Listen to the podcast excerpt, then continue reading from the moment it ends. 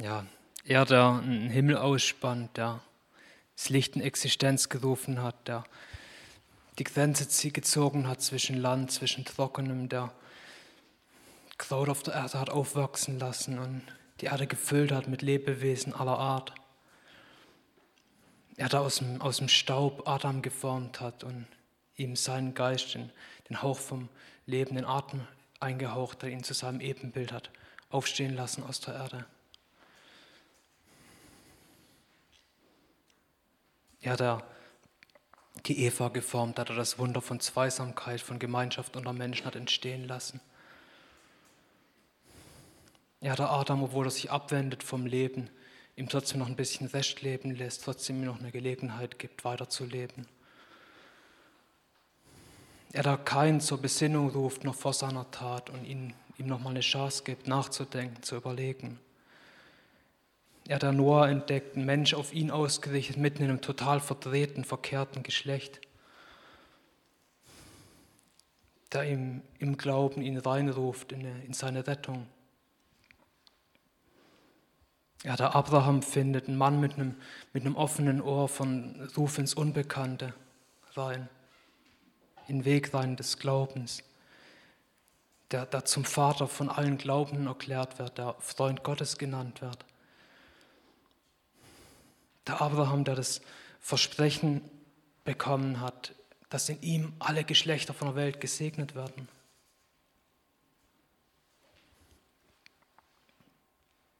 Ja, der Gott, der Josef vorausgeschickt hat und das hasserfüllte Handeln von seinen Brüdern verwandelt hat in eine Rettungsaktion von Millionen von Menschen.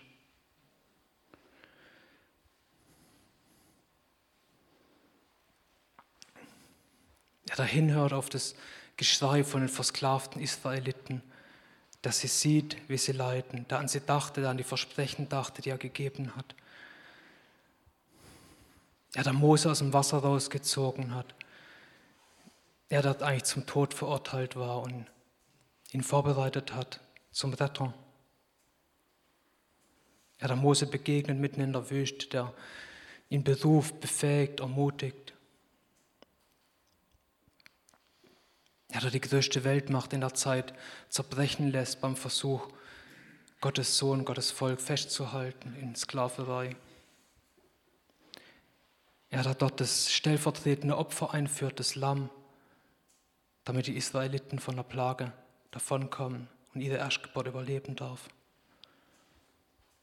Er das Wasser teilt, sein Volk durchs Meer ziehen lässt. Er da Brot und Wasser schenkt in der Wüste der da mal und mal Undankbarkeit und Murren vergibt und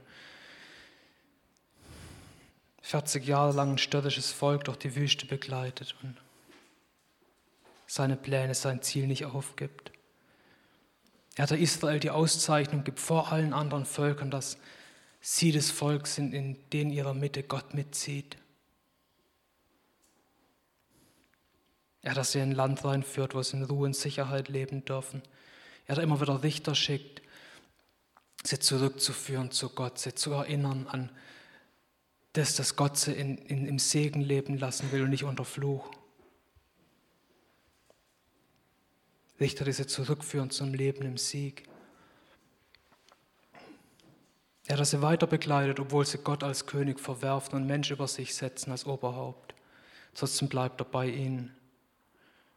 Er hat David erweckt, einen Mann nach seinem Herzen, und einem das Versprechen gibt von ewiges Königreich, das nie zu Ende gehen wird.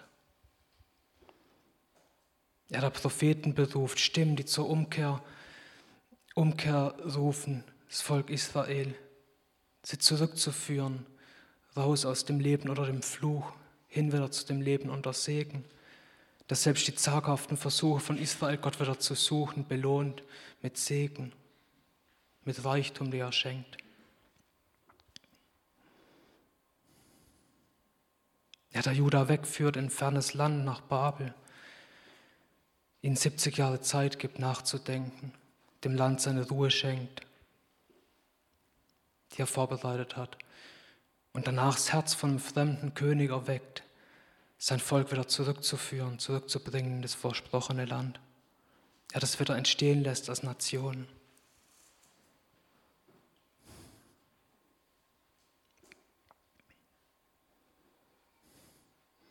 Ja, der die Stimme von einem Rufenden schickt in die Wüste.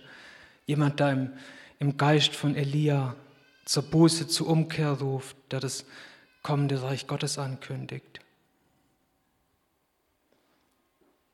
Er das selber seinen Sohn loslässt, der durch den alles geschaffen ist in Form von einem hilflosen Geschöpf, angewiesen auf Menschen. Er, dass sein Sohn alle Widerstände von menschlichen Leben durchleben lässt, durchgehen lässt. Alles, was wir erleben, hat Jesus auch erlebt, durch sein Leben durch.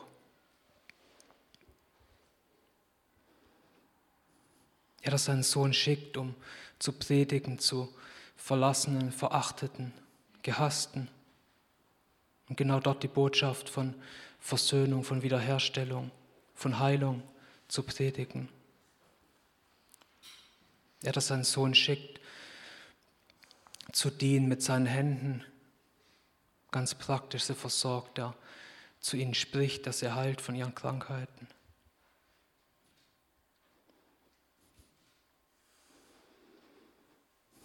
Ja, der, der keine Antwort hat für seinen geliebten Sohn, der ihn bittet, dass der Kelch an ihm vorbeigeht. Er, der, der seinen Sohn hingibt, der größten vorstellbaren Tragödie hier auf der Welt. Verraten von einem Freund, von allen verlassen, angeklagt für was, von dem jeder wusste, dass es eine Lüge ist. Überliefert von seinen eigenen Brüdern an, an die verhasste Besatzungsmacht hinten Angestellten, Bekannten, Verbrecher und Mörder.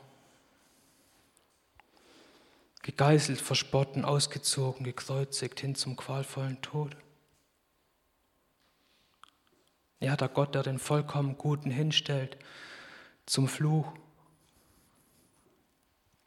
Er, der die Erde verdunkelt, sie beben lässt, so dass Felsen zerbrechen. Er den Vorhang zum Allerheiligsten zerweist, während Jesus ausruft, es ist vollbracht. Er, der seinen Sohn hinstellt zum Sühneort für die ganze Welt. Er, der jeden errettet, der an seinen Sohn glaubt. Und genau hier kommt die Geschichte, die Gott schreibt. Durch die ganzen Jahre kommt sie bei mir an. Da, wo, wo ich die Begegnung mit Gott darf erleben, so unverdient, so aus Gnade so vollkommen aus seiner Zuwendung raus. Da, wo er sich runterbeugt zu mir in Schmutz, in die Dunkelheit, ins Chaos. Dort, wo, wo sein Licht reinfällt, mitten in mein zerbrochenes Dasein.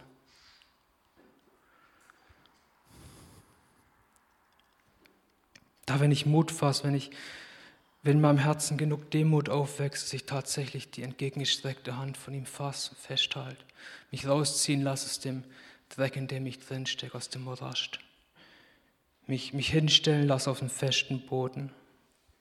Er hat meiner Seele lehrt, sichere Schritte zu gehen, zu vertrauen. Er hat mein Herz heilt, mich in die Ruhe reinführt, in seinem vollbrachten Werk. Das steinerne Herz, das meinem, aus mir wegnimmt, ein fleischernes, neues Herz mir gibt. Der reinschreibt seine Ordnung, von Mensch mitten ins Herz. Da, wo die Ausgänge vom Leben sind. Sein Ordnung, sein Gesetz und das Zentralste davon ist dem zu glauben, den er gesandt hat, Jesus. Ja, der meine Hände stark macht, mich lehrt zu kämpfen, mich lehrt, einen Ehrenbogen zu spannen, wie es im Psalm heißt. Ja, der meine Schritte festmacht, mir weit offenes Land schenkt vor meinem Blick, vor meinen Augen.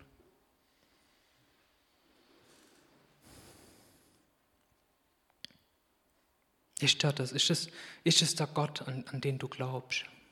Ist er das? Der, auf den du dein Vertrauen setzt.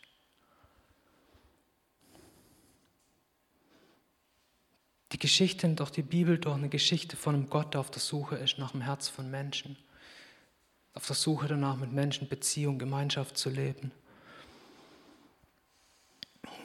Da ruft er schon zu Adam ging, Mensch, wo bist du? Der hat nicht aufgehört, er ist immer noch da. Wo bist du, wo stehst du?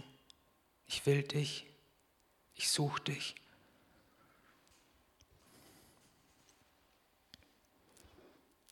Und so ist auch dein Leben ist ein Part in der riesigen Geschichte, die Gott schreibt. Kein Tag davon hat Gott vergessen, kein Moment ist ihm unbekannt davon. Es ist alles ein Part davon in der Geschichte, die Gott geht. Ein Part von dem Weg, den, den Gott schreibt, doch, durch alle Zeit durch.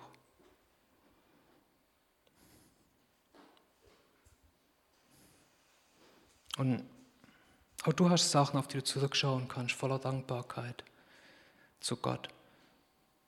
Da gibt es Gutes in deinem Leben drin, da gibt es Momente, wo trotz der Gefallenwelt, in der wir leben, wir die Güte von Gott so pur, so rein erleben können.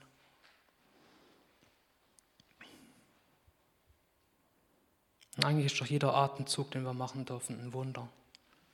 Ist doch nicht selbstverständlich, dass wir leben.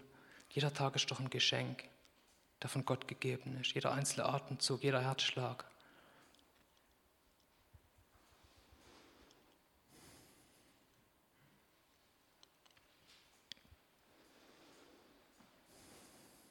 Und da gibt es eine Botschaft, die kommt ganz besonders auch im Buch Mose, kommt die immer wieder zutage, aber auch weiter, auch in Propheten. Eigentlich durch die ganze Bibel kommt die immer wieder, die Botschaft. Ich will da vorlesen, 5. Mose 4, Vers 9.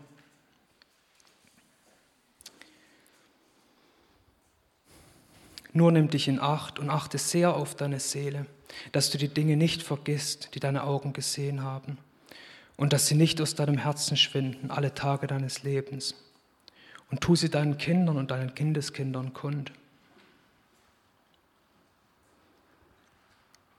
Dann im 5. Mose 8, 12 bis 14. Dass nicht, wenn du isst und satt wirst und schöne Häuser baust und bewohnst, und deine Rinder und deine Schafe sich vermehren, und dein Silber und Gold sich mehrt, und alles, was du hast, sich mehrt, dass dann nicht dein Herz sich erhebt und du den Herrn, deinen Gott, vergisst, der dich aus dem Land Ägypten, aus dem Sklavenhause rausführte.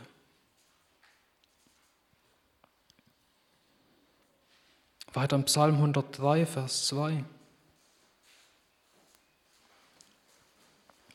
Preise den Herrn meine Seele und vergiss nicht alle seine Wohltaten. Das Volk Israel hat Feste bekommen, die eingeführt worden sind als Erinnerung an das, was Gott getan hat, wo sie jedes Jahr sich daran erinnern konnten. Das hat Gott für uns gemacht. Gott hat uns rausgeführt aus Ägypten, hat uns befreit. Gott hat uns geführt durch die Wüste, durch das Laubhüttenfest. Und jedes Jahr hatten sie ein Fest, ein Ritual, wo sie sich erinnern konnten. Erinnerung ist wichtig, Erinnerung ist sehr, sehr zentral.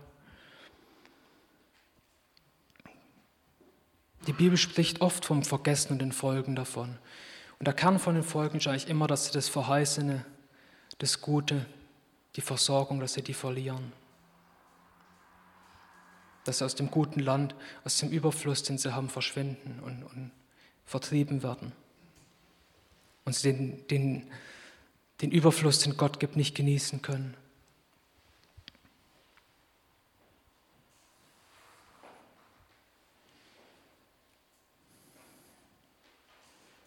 Und ich glaube, um die Segnungen, die Gott schenkt, die Gott für uns bereitet, wahrnehmen zu können und in denen bleiben zu können, brauchen wir auch eine Erinnerung an die Vergangenheit braucht man eine Erinnerung an das, was schon hinter uns liegt, das, was er schon getan hat. Aber gleichzeitig, es gibt auch eine Zukunft, es gibt Hoffnung. Und da gibt es Versprechen von Gott. Auch hier habe ich zwei Verse hier im Johannes 14, 1 bis 3. Euer Herz werde nicht bestürzt. Ihr glaubt an Gott, glaubt auch an mich. Im Haus meines Vaters sind viele Wohnungen. Wenn es nicht so wäre, würde ich euch gesagt haben, ich gehe hin, euch eine Stätte zu bereiten. Und wenn ich hingehe und euch eine Stätte bereite, so komme ich wieder und werde euch zu mir nehmen, damit auch ihr seid, wo ich bin.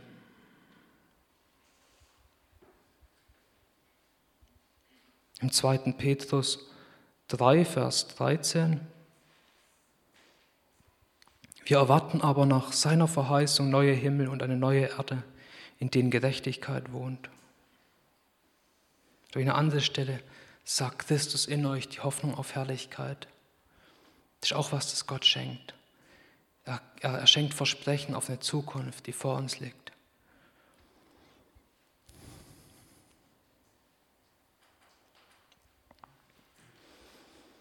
Aber da gibt es einen Punkt genau dazwischen, zwischen beidem, zwischen Erinnerung und zwischen Hoffnung und Zukunft. Da gibt es das Jetzt, was sich im Jetzt beweist, denn ob die Versprechungen nur leere Worte waren oder ob da real was dahinter steht.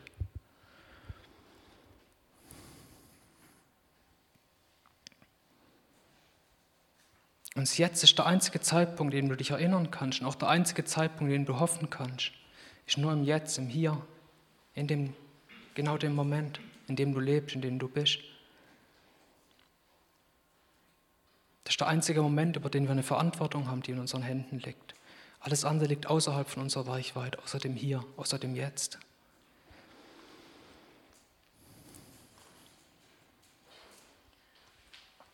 Und ja, das Hier und das Jetzt, das ist manchmal kein schöner Ort. Das Volk Israel, das war kein schöner Platz, in dem sie waren, durch die Wüste durch. Die, das Schrei nach Wasser, da hatte seine Berechtigung. Die Frage nach Versorgung. Aber oft können wir an den Umständen nichts verändern, die uns umgeben. Oft sind die Dinge so, wie sie sind. Aber ich glaube, egal wie die Umstände sind, wir haben die Chance, sie noch miserabler zu machen, als sie schon sind. Vielleicht kriegt man es nicht repariert, vielleicht kriegt man es nicht hin, dass plötzlich auf, in einem Moment auf den anderen alles wieder happy ist, alles wieder toll ist. Aber wir können es noch weiter ruinieren, das können wir immer. Ich meine, zumindest mal das zu vermeiden, wäre doch ein Start.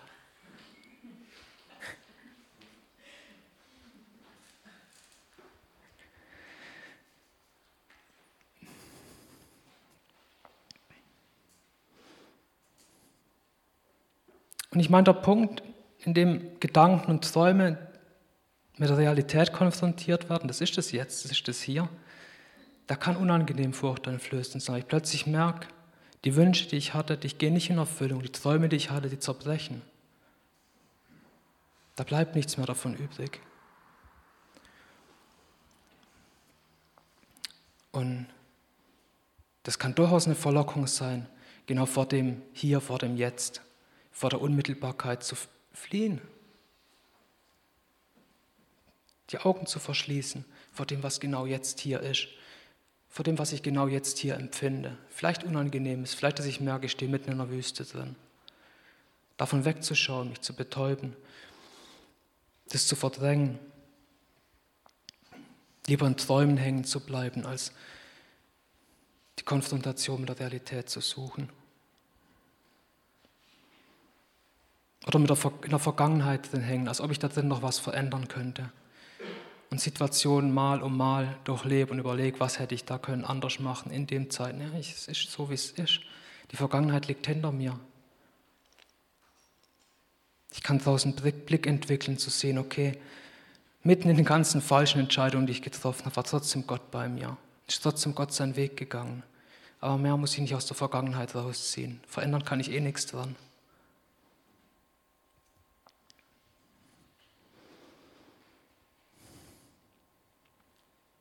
Und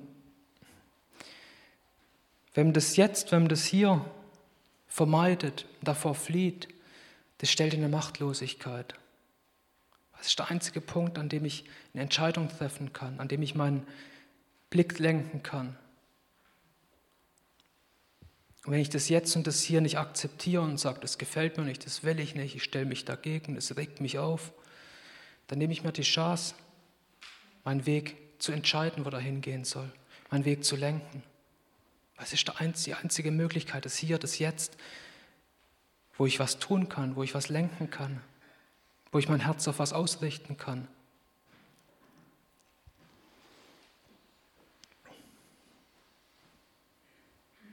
Bis im Vers heißt, heute, wenn ihr seine Stimme hört, verhärtet eure Herzen nicht. Vielleicht hörst du morgen auch noch, aber das weißt du nicht. Du hast es gestern gehört und du hast vielleicht nicht gehört, aber Heute, das ist der Tag, an dem sich alles ändern kann. Niemand sagt dir, niemand schreibt dir vor, dass es morgen genau gleich sein muss wie es gestern. Das ist Gnade, dass heute vollkommen anders sein kann als gestern. Dass heute Limits von gestern keine Limits mehr darstellen, weil du Vertrauen gelernt hast. Und genau darin offenbart sich Gnade, genau in dem Jetzt. Nicht in dem, ich habe da einen langen Weg vor mir, mich hinzuarbeiten vor Gott. Nee, Gott hat einen langen Weg auf sich genommen, zu mir zu kommen. Er ist da. Er ist unmittelbar für mich greifbar. Er steht an der Tür und klopft an, dort wo er noch seinen Platz nicht hat in meinem Herz drin. Er ist der, der nahe ist meinem Herz, meinem Mund. Er ist der, der mich unmittelbar umgibt. Er ist der, der ich nicht in der Ferne suchen muss.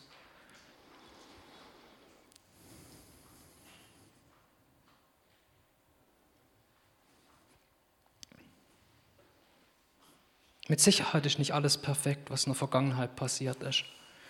Aber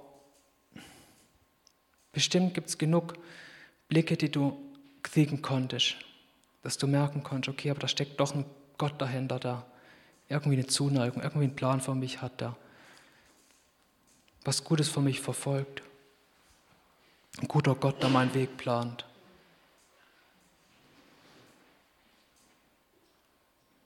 Wenn du keinen Frieden geschlossen hast mit deiner Vergangenheit, mit dem, was passiert ist, wie es halt passiert ist, wie auch immer seine Verantwortung war, dann wird es sehr, sehr schwierig, Gott mit deiner Zukunft zu vertrauen.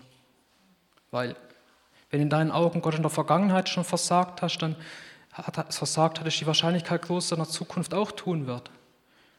Und du kannst ihm nicht vertrauen. Wenn du mit deiner Vergangenheit Gott nicht vertrauen kannst und die Sachen, die passiert sind, die hinter dir liegen, nicht okay sind, so wie sie sind, und du loslassen kannst davon, dann wird der Blick in die Zukunft sehr, sehr schwierig, eine Hoffnung halten zu können und eine Zuversicht halten zu können darauf, dass Gott für die Zukunft was Gutes hat für dich.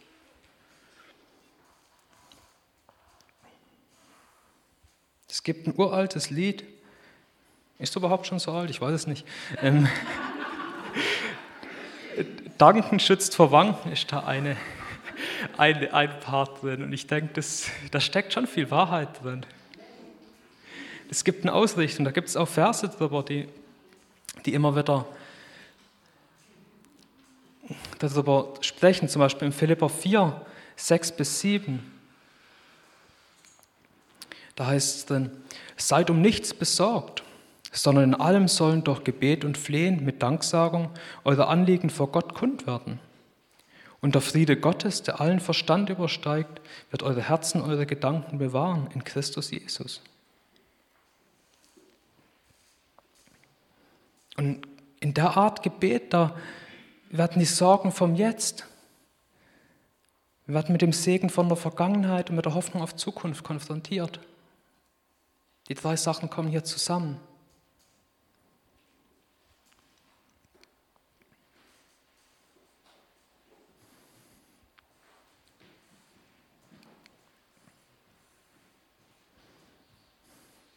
In der Stelle sagt der Paulus, er weiß, dass er von Christus ergriffen ist, aber er streckt sich danach aus, dass auch er ihn ergreift. Und ich glaube, da ist auch die Perspektive von dem Ewigen von Gott ein wichtiger Part davon, Gott zu ergreifen. Zu merken, das ist der Gott von der Vergangenheit, der mich mein ganzes Leben schon begleitet, der schon die ganze Menschheitsgeschichte geschrieben hat, geplant hat der Israel einen wichtigen Platz drin gegeben hat, der durch Israel mich gesegnet hat, in Abraham Segen gelegt hat, der bis zu mir durchgeht, den ich durch Jesus geschenkt gekriegt habe. Und ist gleichzeitig der Gott der Ewigkeit, der Zukunft in der Hand hat und der Gott vom Jetzt und Hier.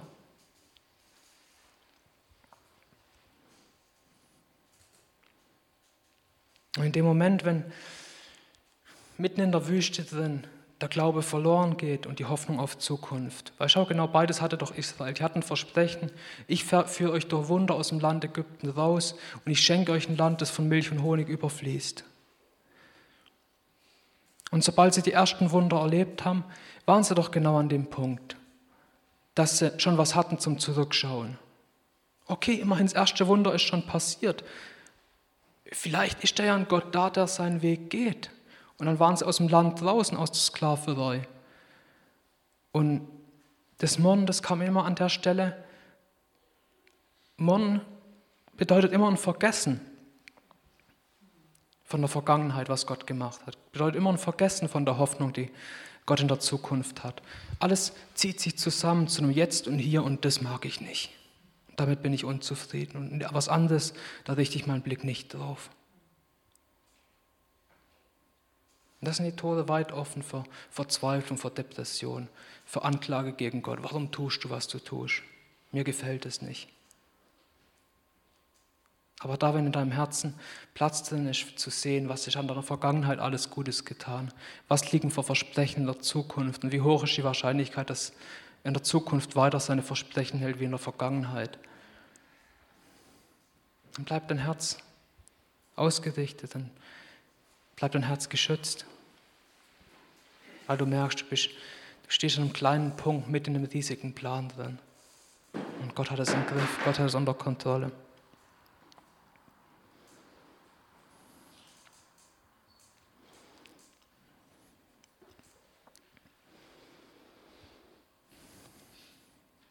Jakob war ein interessanter Mann. Sein Leben war nicht so durchgehend von Zufriedenheit geprägt. Man hört auch von ihm immer wieder Geschichten, wo er sich beklagt über das Hier und das Jetzt, das Dasein, dass es alles ziemlich doof ist und ungenügend. Aber es gibt eine Stelle, wo er ganz am Ende von seinem Leben ist. Das ist 1. Mose 48, Vers 15. Und er segnete Josef und sprach, der Gott, vor dessen Angesicht meine Väter Abraham und Isaac gelebt haben, der Gott, der mich geweidet hat, seitdem ich bin, bis zu diesem Tag. Da plötzlich verändert sich seine Sichtweise, kurz vor seinem Lebensende. Und hier ist beides da. Er segnet und segnen ist ein ist das Hoffnungsvollste, dass man eigentlich in die Zukunft hin machen kann. Das ist das Vertrauen, dass da eine Zukunft kommt. Deswegen spricht er seinen Segen aus, in die Zukunft hin, für seinen Sohn. Und gleichzeitig ist er der Vergangenheit bewusst, von seinen Vätern, mit denen Gott schon einen Weg gegangen ist. Und gleichzeitig kommt auch der Blick auf ihn, von seiner Vergangenheit bis zu dem Hier und Jetzt. Wo plötzlich weg ist von dem, oh, meine Tage sind miserabel und ungenügend und mein Leben ist schlecht, kommt er hin zu dem, der Gott, der mich geweidet hat, seitdem ich bin, bis zu diesem Tag. Und das wünsche ich mir für jeden Einzelnen hier drin, dass wir mit dem voll und ganz übereinstimmen können, mit der Aussage von, von Jakob hier. Und hoffentlich nicht erst kurz vorm Lebensende, dass wir damit schon früher anfangen können, zu sagen, ja, er ist der Gott, der mich geweidet hat, von meinem ersten Tag an bis jetzt und hier. Und ich das Vertrauen habe, er wird es auch weitermachen. Er wird sich ja weiter um mich kümmern. Gott will da reinführen in ein Leben von Sorglosigkeit. Er will uns wegführen, davon Dinge auf unsere Schultern zu nehmen, wo wir eh nichts daran ändern können. Und uns nutzlos belasten.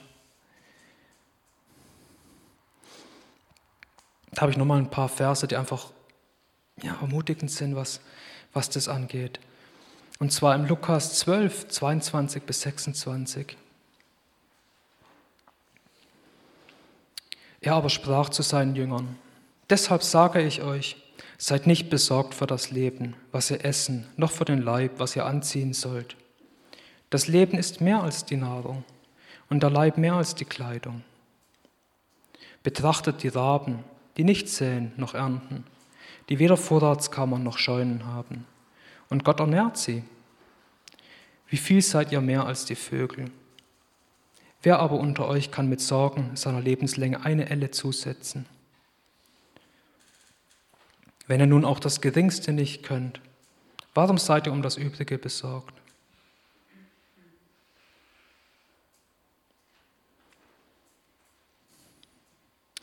Oder im 1. Petrus 5, Vers 6 bis 7. Demütigt euch nun unter die mächtige Hand Gottes, damit er euch erhöht zur rechten Zeit, indem ihr alle eure Sorge auf ihn werft, denn er ist besorgt für euch.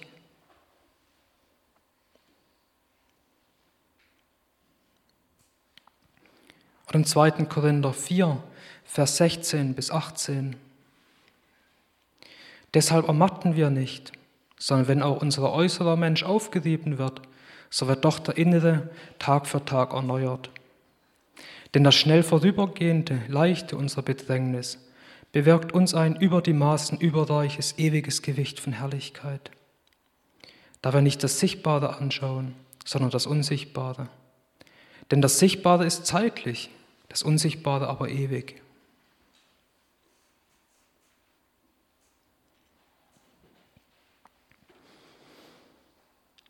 Und der Psalm 73, Vers 23 bis 26 noch. Doch ich bin stets bei dir, du hast meine rechte Hand gefasst. Nach deinem Rat leitest du mich und nachher nimmst du mich in Herrlichkeit auf. Wen habe ich im Himmel? Und außer dir habe ich an nichts gefallen auf der Erde.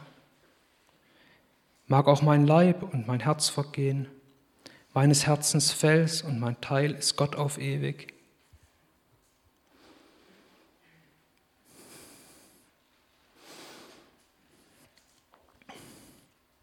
Vater, ich danke dir, das ist deine Art, die du hier zeigst, die du uns offenbarst durch dein Wort, die du uns zusprichst, in deiner Art zu ermutigen, in deiner Art zu lieben, in deiner Art Hoffnung zu schenken. Und ich danke dir, dass wir die Versprechen von dir im Glauben annehmen dürfen. Ich danke dir, dass wir an die Geschichte glauben dürfen, dass wir unsere Augen öffnen lassen dürfen von dir für das Gute, das du uns, mit dem du uns schon durch unser ganzes Leben begleitest.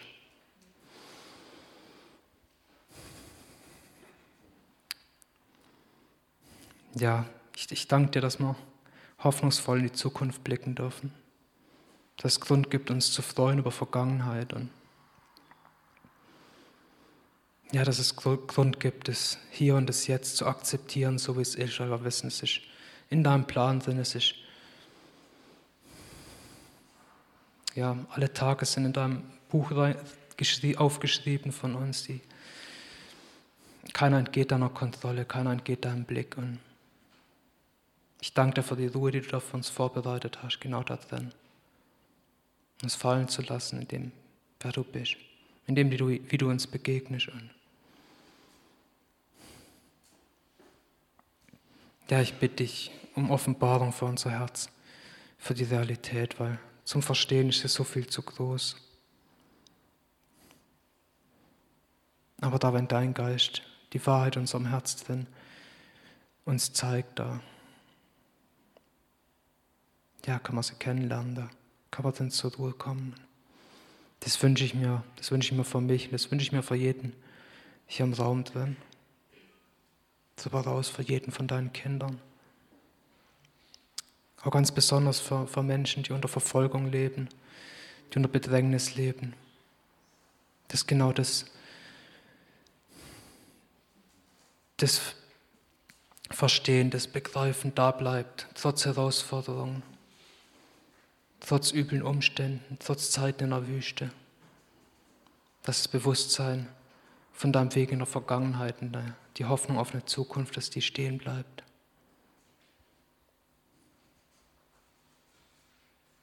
Danke, dass du so ein liebevoller Vater bist.